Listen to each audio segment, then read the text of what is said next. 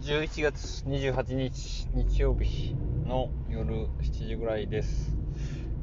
まあ普段は仕事休みの日なんですが今日は久しぶりに仕事がありました。日曜日午前中はまあ子供と公園で遊んで午後から出勤です。まあうちの会社昔はそういう時間外というか残業という概念が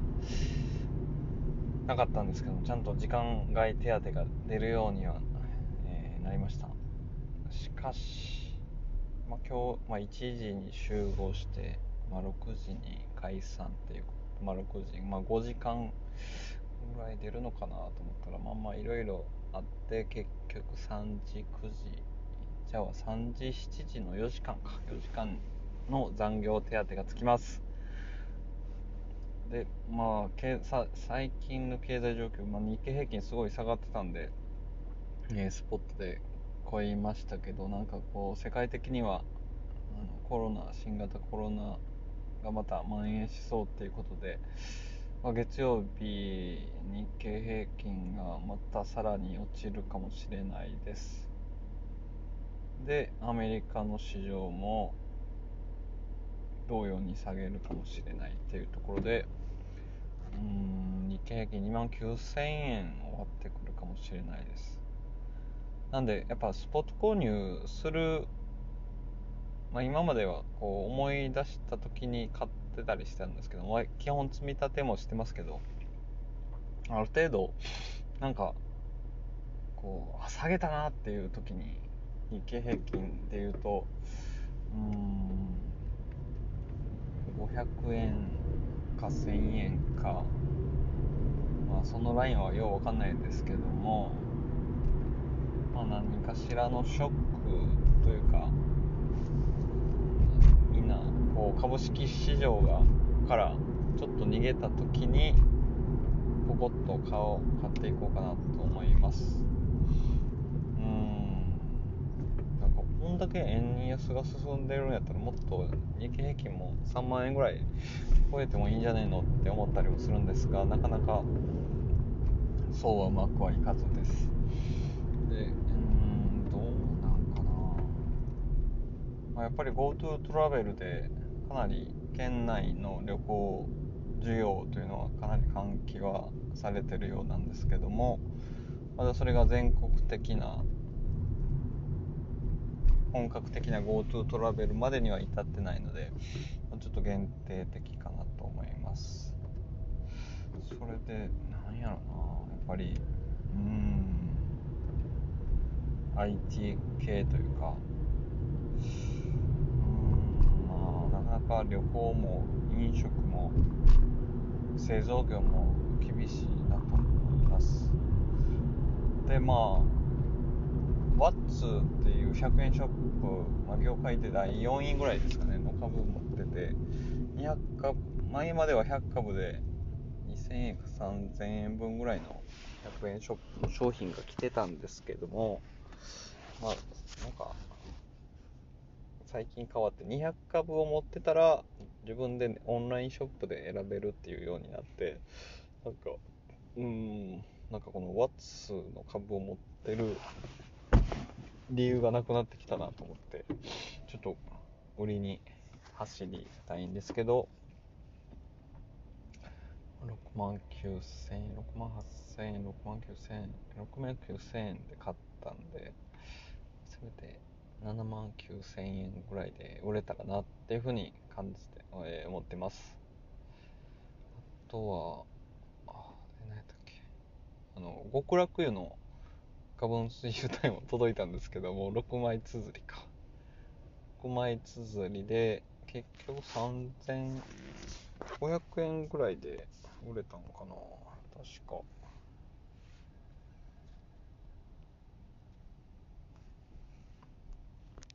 そうですね。3500円。まあまあいい値段で売れたなと思います、まあ、極楽湯も県、まあ、近くに店舗がなかったりするんで、まあ、よく極楽湯を利用する人にとってはいいのかなと、はい、1000円。そうですね。でもまあ売れ売れてる値段が3500円からまあ、4000円ぐらいの間だったんでそれで売ってます。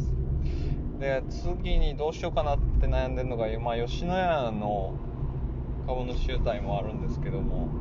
まあ、これもたまに吉野家行くんですけど、まあ、もうやめてもいいのかなと。やめてもというか別に、まあ、ちょっとこう吉野家の株主優待を消費するためにも行ってたりしたんですけど、まあ、最近ちょっと糖質を控えたいなとも思ってるので、まあ、吉野家の、まあ、ペイメルカリかペイペイフリマかで出品して売っていこうと思います。そういう意味で言うとそうやな。あれかかあのビッグカメラの株主優待もどれぐらいで売れてるかわかんないですけどあれ見てまあ売ってもいいのかなと。現金に変えてもいいのかなと思います。やっぱりでもまあそれなりに売れ筋のものであれば PayPay フリマでも売れるんですけどこう見てる人の利用客数が全然違うなっていうのがすごい感じてましてやっぱメルカリの方が利用してる人は多いなっていうふうに感じてます。最近で言うとあの落合監督の回を取材対象にして書いた「嫌われた監督」これ2000円ぐらいで買ったんですけど PayPay フリマって全然反応なくてでやっぱメルカリで出品するとそれなりに「いいね」とかコメントがついたりして。でなんかまあ値下げ不可とかは書いてないんですけどもいちいち「値下げできますか?」とか「あまあでもこれめっちゃ売れ筋やし今のところ考えてません」とか。えー、その値段で購入して今日発送できますかとか。いや今日はちょっと無理やしなとか。なんかちいちコメントうるせえなと思って。もうやっぱそこはもう出品を一旦停止して PayPay フリマの方で出品してもう売っちゃいましたけど。あのあどうなんかなと思ったのがあのペイペイフリマの場合普通郵便とかで出品できないので基本楽々メルカリ便の175円か。あれの送料がかかってくるのでうん普通郵便で出せてたらもっともう100もっとね安いのな。どっちの方がいいのかなっていう。まあでも一緒か結局は。そんなに。でも本当あのこのメルカリの出現によって今までそういう現金化しにくいだろうと思われてた株主優待券とかそれこそ。あれなんでメルカリとか PayPay フリマまあ吉野家の株主優待見てたら3000円分300円かける10枚で3000円分ですって言ってるのに3000円でその株主優待を買う人がいるのがあれななんでなのかなっていうのがすごい不思議ですね。別におとそれでお得になるわけでもないしあれなな何なんだろうなっていうふうに思っています。まあそれぐらい今人気のあるチケットではあるんでしょうけどもなんでそんなに高値で高値というか定価ほぼ定価で販売されてるのかよく分かってないです。とは何かな。やっぱり自分の体体調なんかまあ食べないことが一番なんでしょうけど、まあ、塩分にしかり塩分も結構漬物とか味噌汁とかで塩分なんかもしかしたら取りすぎてるのかなとも思うしちっちゃいカップ麺のスープ全部飲んでしまうのってあれ絶対体に良くないなと思いつつでも車の中で食べてたら全然捨てるとこねえしなっていうのもあって飲むと体に悪そうやなっていうのでちょっと控えたいなと思いますつかそもそも朝ごはん食べてまあお昼前ぐらいにお弁当食べてでその後まあ2時3時にまあおやつを買って食べるぐらいで済ましとけばいいのにたまにがっつり食うのが太る原因だなと思います。それとこうなんか股を締めるというかこう腹筋丹田って言われる部分にもっとこう普段から力を入れていくし意識があればと体型も変わってくるのかなと、まあ、背筋とかですね。そういうので変わってくるのかなと思います。あとはそんなもんですかね。運用に関しては。特に。うーん。なんかこれから暴落いろいろ一時的にダウンしそうなので個別株を処分するタイミングがなかなか来なさそうなので逆にこうあこれ下落したら欲しかったなっていうやつを買っていくのもありかなと思いつつで本当にまあ買って失敗してっていうのも勉強になるしあの買おうかなと思ってて結局やめて正解だったのもあるしっていうのは本当多いので本当にあのクックパッドとかやっぱあれ有料会員数、まあ、減ってるのかわかんないですけどだいぶ動画系レシピにやられてるみたいでもういや自分が買おうか悩んでた頃って100株で10万円ぐらいしてたんですけど今も100株で2万か3万ぐらいにただ下がりしてるのでこっからちょっと立て直すに立て直すのはちょっと厳しそうだなと思いま、あ、日産自動車もしかりですけど。うん。そうっすね。だからあの、まあ、ちょっと今心配してるのがリビアっていう株を調子乗って5株か6株ぐらい買ってしまってまあでもそれでもいい。120ドル30 130ドルの6株として780ドル8万9万まあ10万いってないからまあやっぱりこう1株に対して1つの会社に対して10万以下だなっていうのは思いました。だからあでもトヨタは19万いってるか。まだあのユニクロとかファーストリテイングとか、あと何やったっけ、任天堂か、任天堂のももう1株で、10万以下で買って、あとはウォッチするだけですね。そういうところで、なかなかね、うちの、もうクソみたいな会社は、もうね、本来なら、アメリカとかだったら市場から淘汰されてるような銘柄なんでしょうけども、そういう非生産的な会社がまだまだ、まあ、うちの会社も他の会社もそうかと思うんですけども残ってるのがやっぱりこう日本の会社の生産日本が生産性が悪いと言われるゆえんなんだなと思います。自分自身も。でそういう会社からどんどんですね。えー、おはようございます。12月7日月曜日朝です。うん最近の投資状況は、まあ、コツコツ、えー、全世界株式のインデックスファンドを買ったり S&P500 の投資信託を買ったりしています。個別株は買ってません。でアメリカも、まあ、利上げをするタイミングがどうなるか分かんないですけども、まあ、とりあえず毎月あとはドル建てで何やったっけあの VT と、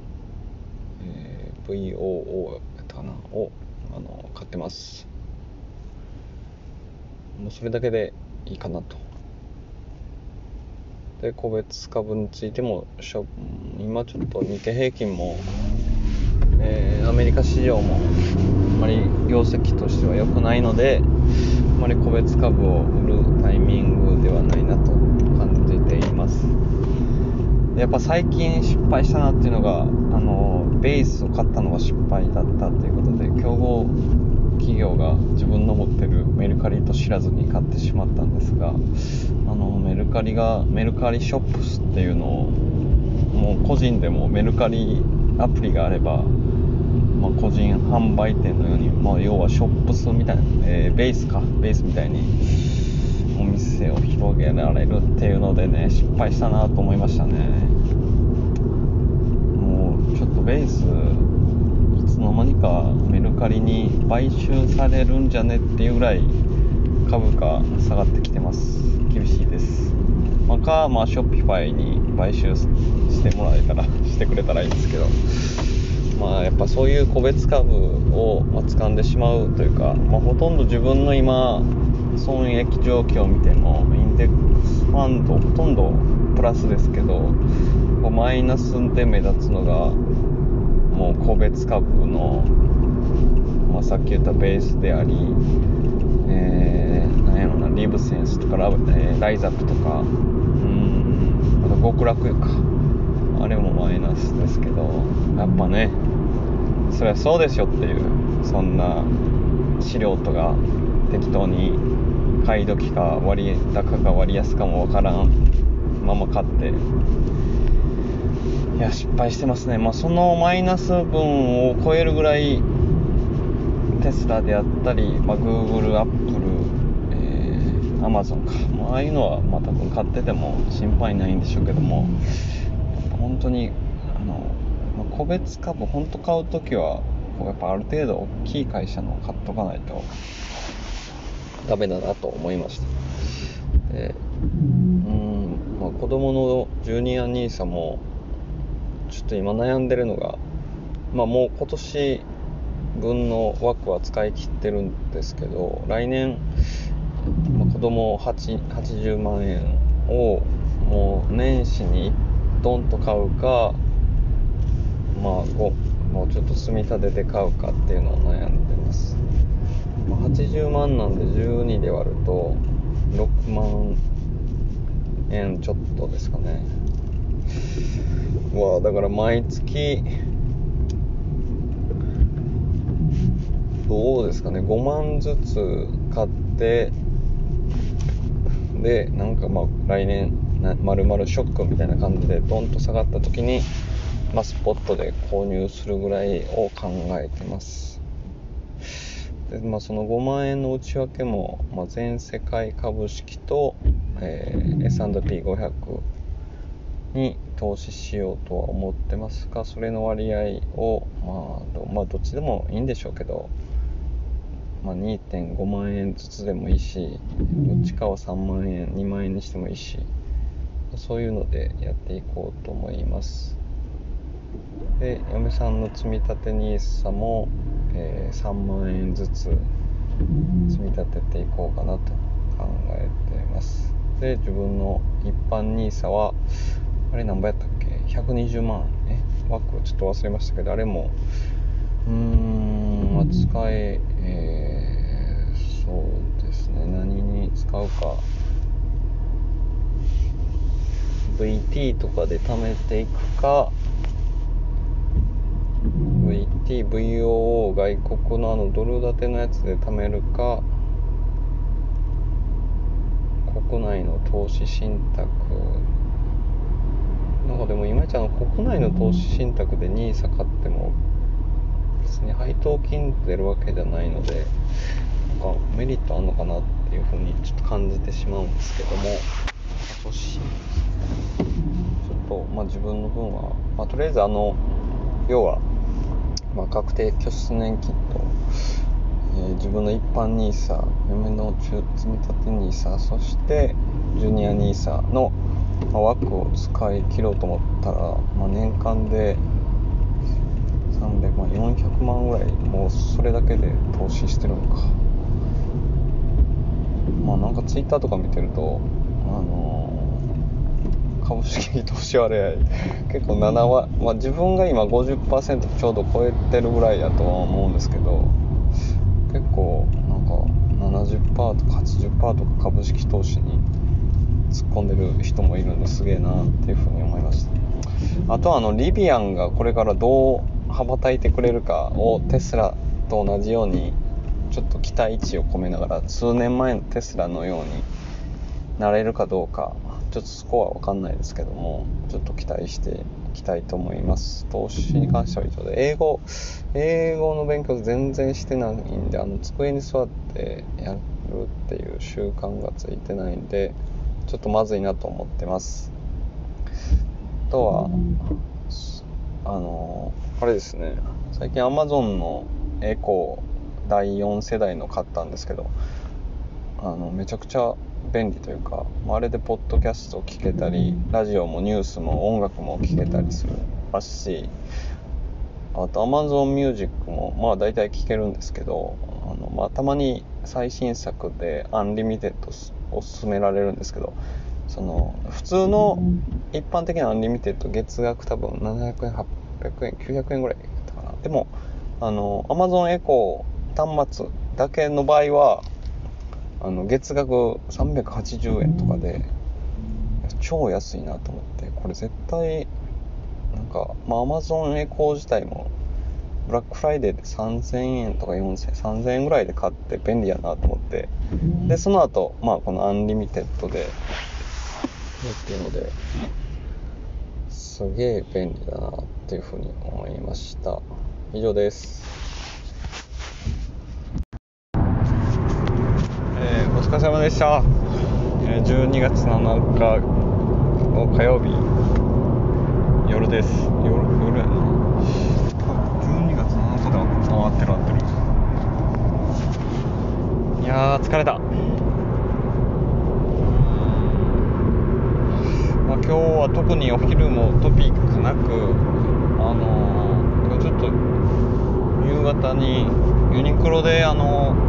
オーダースーツ買おうかなと思ってまあほとんどもう全てのなんかサイズが揃ってるっていう触れ込みで行ったんですけどあの、もうなんか売れすぎてなんかズボンもジャケットズボンが特になかったみたいであのー、12月の中旬以降入荷するそうなんですけどまあそれぐらい多分スーツが、まあ、2万1万5000円とかだったのでかなりまあ安いし多分質のいいものが提供されてるんだなと思って今回はねあのー、のワイシャツ白いワイシャツだけ買って帰りました。ああいうの見てると、まあ、ユニクロ結局今株価いくらぐらい買ったね。ちょっとマイナスにはなってはいるんですけど、まあ、また景気が回復してくれば、あの、株価も上がってくるんだろうなとは思ってます。結構コートでも1万円とか1万5千円のがってたりもしてたんでやっぱり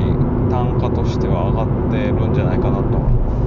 まああのウイグル製の面を使ってるんじゃないかとか叩かれてはいるんですけどもまあそのアパレルメーカーとしてはトップを走ってるなっていうのはすごいビシビシ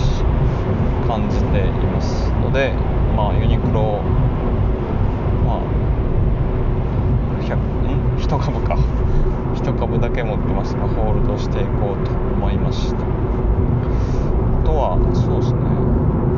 ま今もう12月で NISA の枠も全部使い切ったんですけども、まあ、来年からまたどうしよう。今日発見したのがあの自分自身があのドル建てで VT と VOO を毎月1つずつ使ってたんですが、えー、VOO はまあ1回やめました。で VT だけドル建てで積み立ててるんですけど。ああなるほどなって思ったのがまあやっぱり外国の ETF、ま、市場も大きくて信託報酬率も安いんですけど、まあ、どうしてもドルにする時のコストもかかりますしで VT として配当金が出た時にアメリカで税金引かれて日本でも税金引かれてでまああの確定申告すればあの、まあ、ちょっとは戻ってくるんですけどもまあ、そういうのするよりもやっぱり日本の投資信託 S&P500 とか、えー、全世界株式のの投資信託あるので、まあ、そっちを買っていった方が結局配当金もあまり出さずに再投資に回してるのであのそっちの方が多分こうドルの買い付け手数料とか考えると信託保証率ではちょっと高いのはそれはそうなんですけど。全然気にするほどのレベルじゃないなと思ったので、はい、でも SBI 証券でも自分の家で投資信託いくらだか6万ぐらい設定してたんで6万でねだいぶやってるなと思って自分のそれでもなかなかやっぱり今、えー、株式の投資割合50%は超えているんですけどなかなか割合をどんどんスポットでも購入していかないとあの割合まあねあ60%まで持っていってもいいのかなと思いましたで一番悩んでるのがまあ、ね、NISA の枠を年始にポンと使い切るか積み立てでいくかっていうところなんですけども 子供の場合はそれもさっきも言ったかもしれないですけど、まあ、5万円ずつ積み立ててで,、えー、であと20万か。残りの20万はなんか大きく下落した時に使っていこうかなと思います。で、えー、そうですね。それぐらいですかね。で嫁さんの積み立て NISA も3万円3万3000円ずつ積み立てれば OK ですしとは何やったっけ。そんなもんでしたっけで自分の一般 NISA ちょっといくらの枠か忘れた。120万やったか。それもまあもう結局。まあどの投資信託でも結局はアメリカ市場が中心なんで銘柄選定のね自分の目利きもないっていうのがはっきり分かりましたし、まあ、あくまでもその会社を通じて社会が良くなるような会社であれば買おうとは思いますけども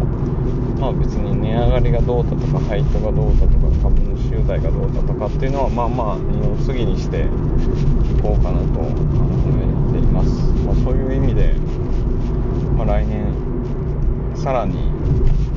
まあ日経平均はちょっと今のあの岸田さんの政策じゃあなかなか改革も進まずに増税志向もあってっていうのでうんなかなか厳しいなっていうのが正直なところです。で立憲民主党も別に対案を出すこともなくまだ批判だけの政党であれば、まあ、票数も伸びないですしテレビ局もなんかそんな立憲民主党に対してなんか批判も大事だみたいなことを言ってますけども、まあ、批判だけしてても政権は取れないので、まあ、やっぱり、まあ、維新であったり国民、えー、民主党が、いろいろ、今回の文書交通費でもあの領収書使途の名公開とかですね。あんなもんねクレジットカードなり、うん、もう Suica とかに100万円振り込んでね支払いに当てればもう自動的に何に使ったのかが見える化するんでそれでおっしゃる通りそれでいいなと思いました。で自分のあ健康診断か、まあ、あれに関しては体重やっぱり5キロ減らしたいなと考えてますがなかなか運動では減らせないのでうん、まあ、食べる量を減らさないと厳しいんですけどもなかなか減らないですね。でまあまあ一応スクワットしたり内転筋を鍛える動きとかもやってるんですけどまあそれだけでは全然、まあ、でもこのスクワットを結構ちょっと10回20回やっただけで次の次の日ぐらいまで筋肉痛残るぐらいの筋力しかないっていうのが分かったので、まあ、ちょっとずつでもいいとは思うんでスクワットは続けていきたいなと考えてますあとはね勉強英語の勉強も全然できてないしあれもちょちょちょっとずつね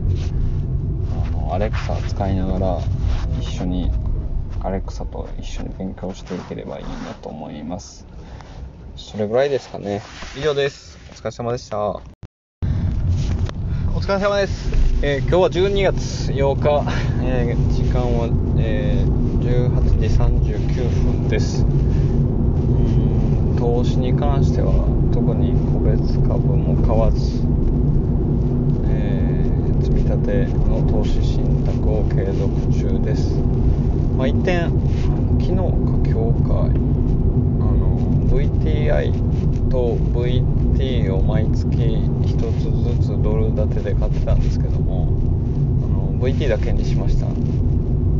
でなんかやっぱり投資信託と ETF の違いを見ていると、まあ、ETF の方が信託報酬率は低いのは低いんですけどもっぱりドル建てで買うその為替の手数料もありますし 配当金が出た時もアメリカで税金引かれて日本で税金引かれて、まあ、確定拠出年金すればあのまた戻ってはくるんですけども結局それも再投資するまでに時間がかかったりするのでそれを考えるともう日本の投資信託で、まあ、S&P500 であったり全世界株式にあの振り分けた方がいいなと思いましたのであの投資信託の積み立て状況を見ると、まあ、そちらでも同様にやってたのでまあ良かったかなと思います。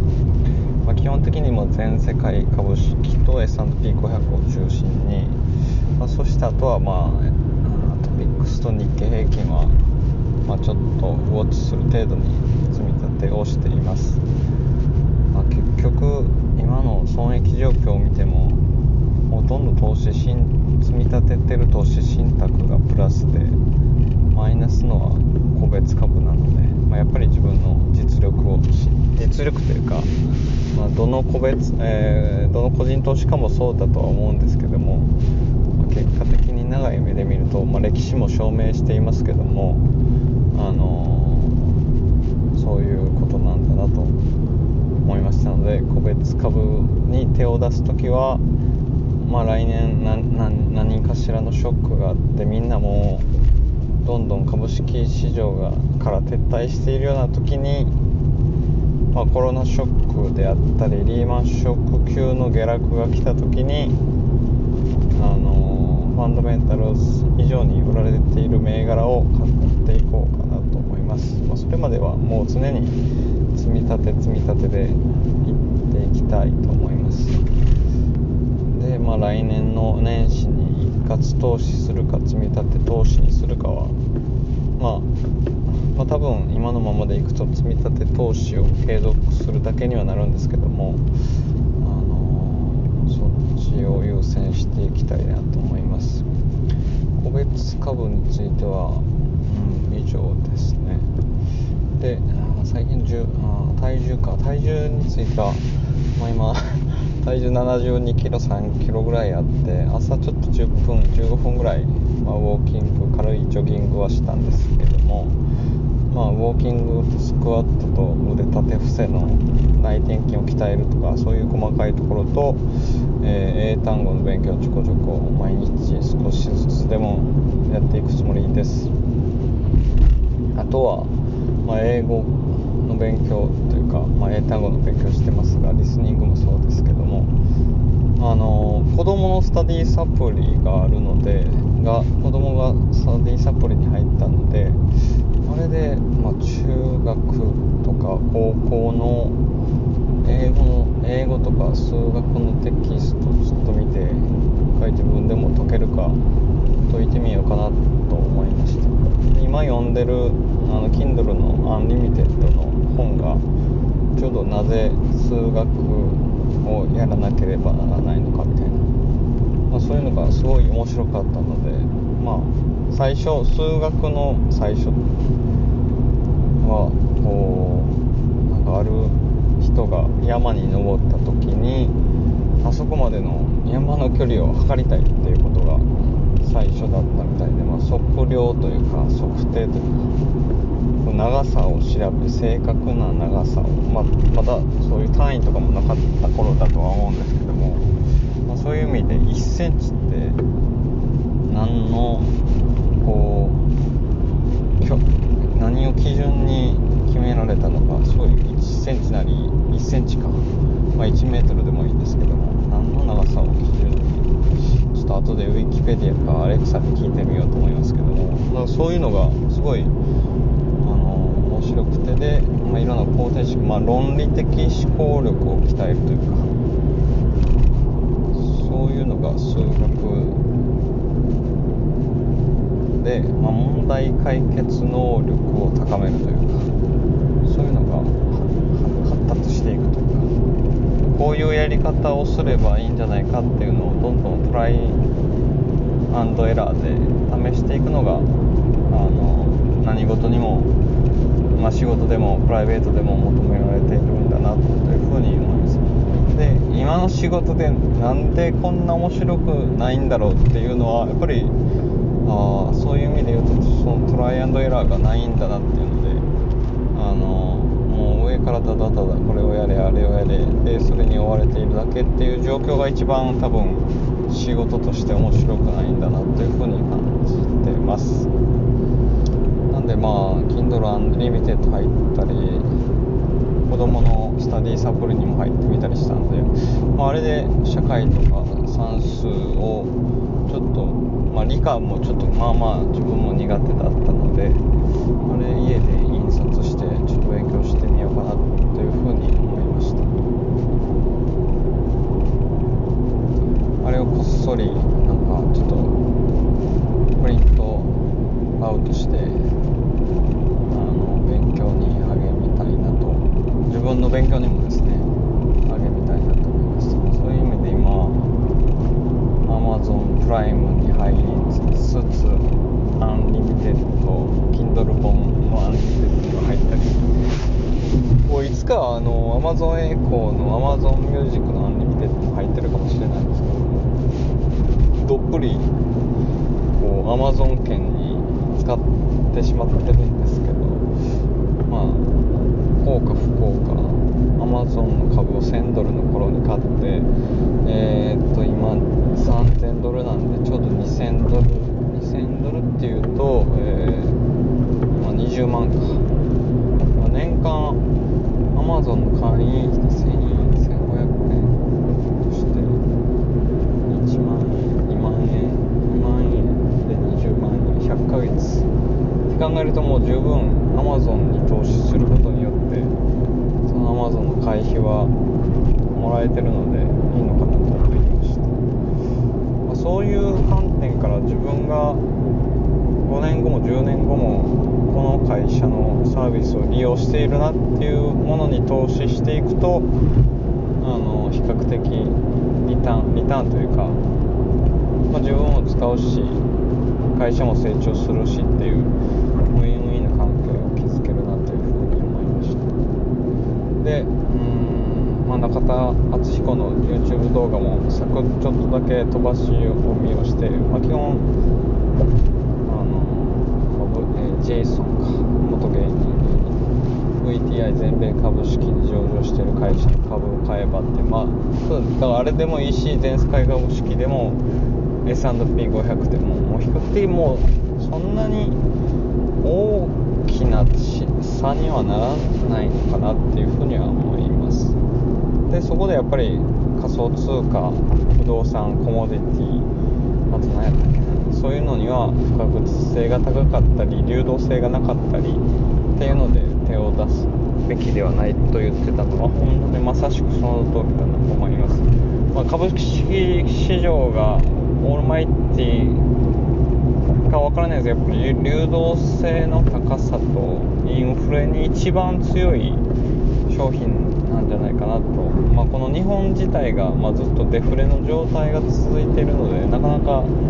こうインフレヘッジをする必要性がないのはないんですけどもやっぱり恐ろしいですよね。自分が株式投資をしてなかったらと思うと、まあ、確定拠出年金であったり一般 NISA であったりかなりの額えー、っといくらぐらい株式投資に突っ込んでるのかなちょっと全部しえー、っとちょっと待ってください9000万ないけど9000万の半分4500万か1500万まあ4000万以上は株式投資に突っ込んでたりするんですけども全然まあ消費は消費と投資が違うのは、まあ、消費は使ってしまうとなくなっちゃいますけど投資はこう育つというか、まあ、マイナスになることもありますけど、まあ、リスクを取ってるんでリターンの方がでかいっていうふうには考えてます。まあそこに個別株を 突っ込んでしまうとマイナス痛い目にあったりするのでやっぱり何度も言うように V えー全世界株式なり、えー S&P500 なり全米株式、まあ、先進国株式でもいいと思いますけど、まあ、そういうね世界の成長の富を得られる手法というか方法がこのインデックス投資になってると思うので、まあ、これからも10年後も20年後もあの投資を続けていきたいなと思います。以上です。